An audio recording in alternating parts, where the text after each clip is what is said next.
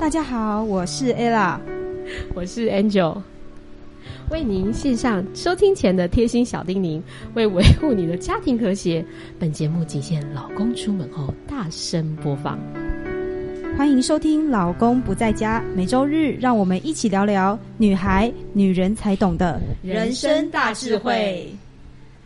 大家好，我们今天呢出外景来到了这个大安区的医圣师咖啡厅，非常的宁静的一个周周一午后，刚下完雨之后，空气清洁、清新自然这样子。而且我们走进来这个地方是完全都是书哦。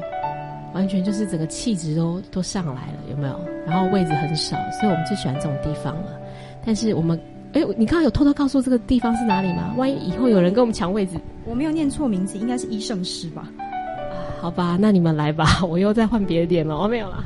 对，这个地方位置很少，要来的千万就是要早一点来，而且不能定位嘛，是不是？不晓得，好都不知道，我刚才什么都没有说。OK，那我们今天来到这个特别的点，就是请到了一位特别的大人物。那这个人是谁呢？其实就是我们之前在节目里面有埋一个梗，我们要请一位真的线上的青年艺术家来跟我们聊聊我们跟他的艺术路。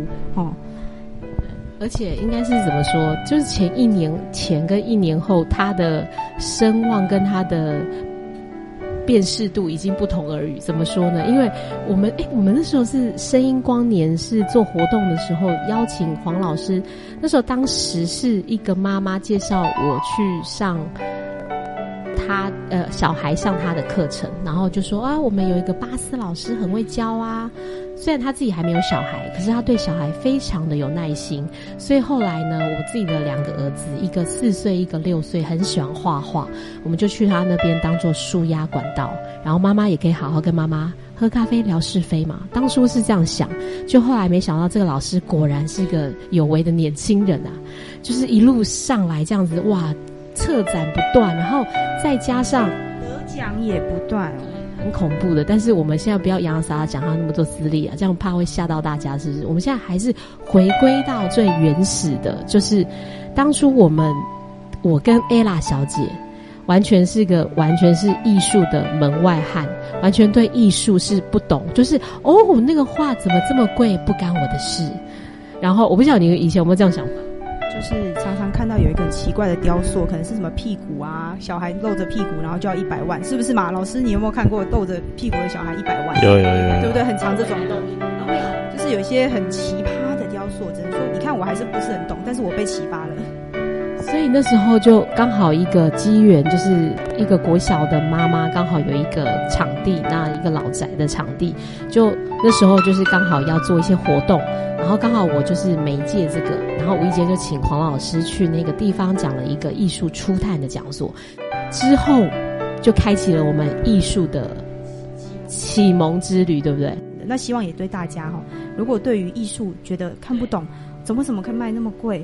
艺术到底在玩什么？不是很懂的朋友，我今天听这集你就赚到了，绝对开启你对艺术不同的见解。我们先，我们先让黄老师分享一下，就是艺术的，如果一些一般朋友想要入门的时候，你会建议他。艺术开始，如果像我们是因为无意间听到你的讲座去讲这个来时路，那如果真的是觉得艺术他有兴趣，可是他怎么去启发兴趣，或是我从哪边入门，我们可以不请黄老师来分享一下？对，黄老师，其实我觉得艺术并不那么遥远，其实艺术常常就是在我们的生活旁边。你去看到，比如说你去成品书店，大家大家基本上一定都会去一些书店嘛，那。其实你有兴趣，你就可以走进那个艺术设计这个书籍这一区，你就会发现，哎，有很多很棒艺术家的画册啊，放在那边，你就给他翻啊，反正因为你你看，你也可以，呃，我觉得成品的好处是，呃，你翻阅你也不用花费，对，你是真的可以去看很久，待很久的。那你一开始看不懂没关系，我觉得。呃，看艺术这一块，先从自己喜欢的风格啊，比如说有些人就喜欢写实，有些人喜欢抽象，有些人就是喜欢呃表现主义。好，那这种东西就是因人而异。像我自己，除了在介绍艺术之外，我也收藏艺术。那收藏呢，其实一定是怎么样，往自己喜欢的吧？你不会买一个你自己不喜欢的挂在家里。所以我觉得，先从画册，或者是这些一般的，其实台湾还蛮多很棒的美术馆，像台北市立美术馆，啊，国立台湾美术馆、高美馆，或是一些艺文空间，这都是票价极低，甚至免费参观。这基本上你在国外是很难很难得的，因为国外你进去一个像古根汉美术馆，啊，或者其他美术馆，都是要高额的票券。那我觉得可以把握这个机会去美术馆跟书店去多看看。呃，听到黄老师又另外一个那个艺术入门的见解，其实你知道吗？其实我那时候记得我高中还是二十几岁，有去那个美术馆看展的时候，其实都是朋友邀约，或者是真的去那边展览，刚好遇到一个很会导览的人，我们其实才会亮起来。不然其实如果真的一个人走进去，真的会跨博，你知道吗？所以以后我们尽量是赶快邀，赶快看黄老师以后的空档，尽量我们可以邀约在以后一个一些特色的咖啡店办一些真的是艺术入门的讲座。我觉得这个才是对对对对，我们可以未来真的推广这东西，请黄老师来跟我们分享这些画的一些缘由。我觉得他分享，我觉得我跟像我跟 ella 都会非常的喜欢，对，所以真的是拭目以待。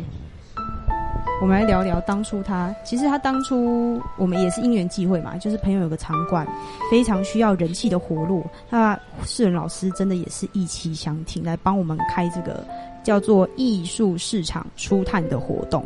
哎，为什这样？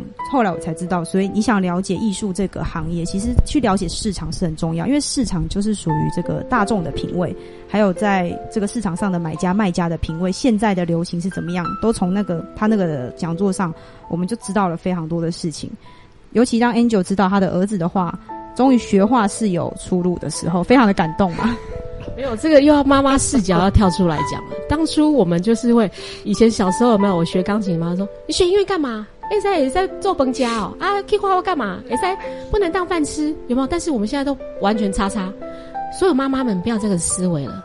每个人做好自己该做好的兴趣跟本分，他其实是可以有机会，是可以发光发热，而且是可以养活自己的。所以妈妈不要再担心了。就是应该是怎么讲？就是我从世伦老师这边的方向去看到，说其实艺术它可以成为一个兴趣，它也可以成为一个，呃，可以养活他自己的一个工作。其实它是要有一个循序渐进的路。那什么循序渐进？他一定要有热情跟喜欢。那我看黄老师就是一个，他从大学就是一个相关本科系，而且他的。画那时候在大学是不是黄老师那时候你就已经有曝光，这有卖出去，有有有。然后之后又去找，就后来又工作的时候是又找了一个艺术家当一个类似总监之类的。对对对。所以你后来是看到，你真的是因为后来看到那个画能卖钱，你才在慢慢走出这一条路吗？我我个人我个人好奇问呐，是不是这样子？其实哦，最最早开始是，呃，大学大二那一年，我我印象蛮深刻。那时候得玉山奖，好，那你才发现说，哎，有有一个比赛肯定，而且奖金也不错。那，呃，才发现说，哇，原来我的这些创作是可以被肯定的。慢慢的哦，有一些机构参加一些比赛嘛，学生时期都会参加比赛，想要曝光自己。所以你会鼓励你现在画室的学生，一定适度的曝光自己跟。展览是很重要的吗？我觉得这个很重要，因为在这个年代哦，其实你适时的曝光，尤其在网际网络的熏陶下，不会出现泛股。好，为什么？因为我们大部分的家长哦，或者是呃民众，都以为说当艺术家会饿死，是因为上个世纪他们。的就有思维的观念，就有思维都是在讲说啊，就像范谷一样这样。但实际上，范谷是因为呃，他有他这样的生命历练，所以他才借由被市场炒作炒得如此高。所以其实那也是一个资本市场的一个炒作机制。只要他没有这些生命经验，基本上今天范谷不会成为范谷。了解，对对，所以真的是。所谓本科系出来的那个艺术的故事都会最清楚，像我们妈妈就是完全过去就让它过去了，我们只发我们只负责现在跟未来，就是儿子到底能不能继续靠这一行吃饭很重要，有没有？你这样不行，老师一开始就有说我们要对艺术史有点了解，这样以后访谈艺术家才有那个切入的专业的视角，不能让他过去就过去了。我会想到你刚刚说，呃，老师刚才讲到那个范，现在没有范古这件事情。其实像后来我们办了讲座，后续隔年又在跟同一个场馆合作，帮黄跟黄老师的那个画室，我们合作了一场师生联展。哦，他联展的成绩很好哦。怎么说呢？大家以为联展只是那个墙黄画挂上墙，就这样放一放，看一看，茶喝完就没有了吗？没有，它其实是有结合那个画作的一个贩卖嘛。哦，当下销售成绩也非常好。对对对，老师的学生们的的那个水准真的是也是很高，有很多的成人的画作成功的售出。我就哦，原来真的这个学生，我当然我会以一个文外汉的视角，会觉得只有艺术家有有头有脸的艺术家的画作才是可以卖钱的。哦，原来素人艺术家也是有他的一片天的。对啊，当然，因为其实很多的学生，他是一开始他没有这个机会跟那个机运啊去做一个展览，但实际上他可能是很想要创作，甚至想要找个地方曝光，苦无机会。那那时候刚好有这个机会，我们在声音光年透过 Angel 这边，好，我们我们来做了这个展览。那很多人都是第一次卖画，所以他连定价他都不晓得，所以那时候我给了一些专业的一个。呃，咨询。对。那我说你你定价，当然我们也不能盲目定价，是一个合理的价格，是可以可可适合推广的，市场可以接受的。对对。其实我觉得那一次会很大的成功，是因为其实我自己个人啊，其实我都没有讲给你们两个听过。其实我个人觉得那一次会这么，其实真的有超过我心目中的预期，因为我也是第一次就是这样子试着活动试试看。其实我会觉得那一次很成功，是因为我觉得第一个是。呃，他不是在展览馆里面展画，他是在一个老宅里面展画。那我觉得，呃，放一个西洋的画作跟老宅的那个复古风的那个。接轨，我觉得还蛮让我意外的。第一个，我觉得它不会冲突，然后它有另外一种美感。然后第二个是，我觉得说，我觉得大家够用心。那够用心就是，我们不是那一次有办茶会，还有请就是画画的人来讲他的话，由黄老师先导览前导，然后让大家可以开打开心扉，敢去讲他的话。我觉得那一次的感觉氛围会让我觉得很舒服，真的会让人家真的是懂你这个原创的人的想法。那我觉得再加上你的价钱是比较是跟市场能接轨的。我觉得，比如说像我自己，如果当下有一幅画是我心中的那个那个感觉的时候，我就觉得我会想买画。比如说，我还印象很深刻，有一个黄老师的成人的画是一个云嘛，云是两个平行的画图这样子，然后我就觉得我还蛮妙，我觉得我那时候是婚姻关系不好。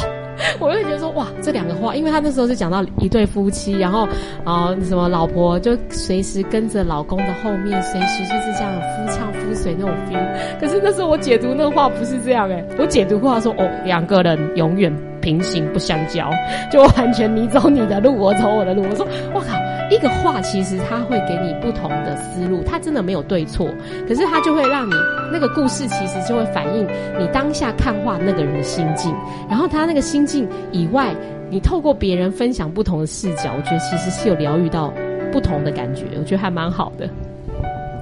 好，我们讲到这里，我们艺术第二站有黄老师带着我们走到了艺术第二站之后，第三站就来了。我们那时候真的是一股脑的热情，我也忘记啊。因为老师在艺术初探讲座提到一个，就是各大展览嘛，台北艺博啊，香港巴塞尔啊，其实都是很具指标性的一个艺术博览会。对，那时候我们就也不知道哪根筋不对，就说老师，那你明年那个香港巴塞尔就带我们去啊？哎，老师还没拒绝我们，带两个拖油瓶去其实是很累的。后来真的，我们后来想想，哎呀，因为后来真的成。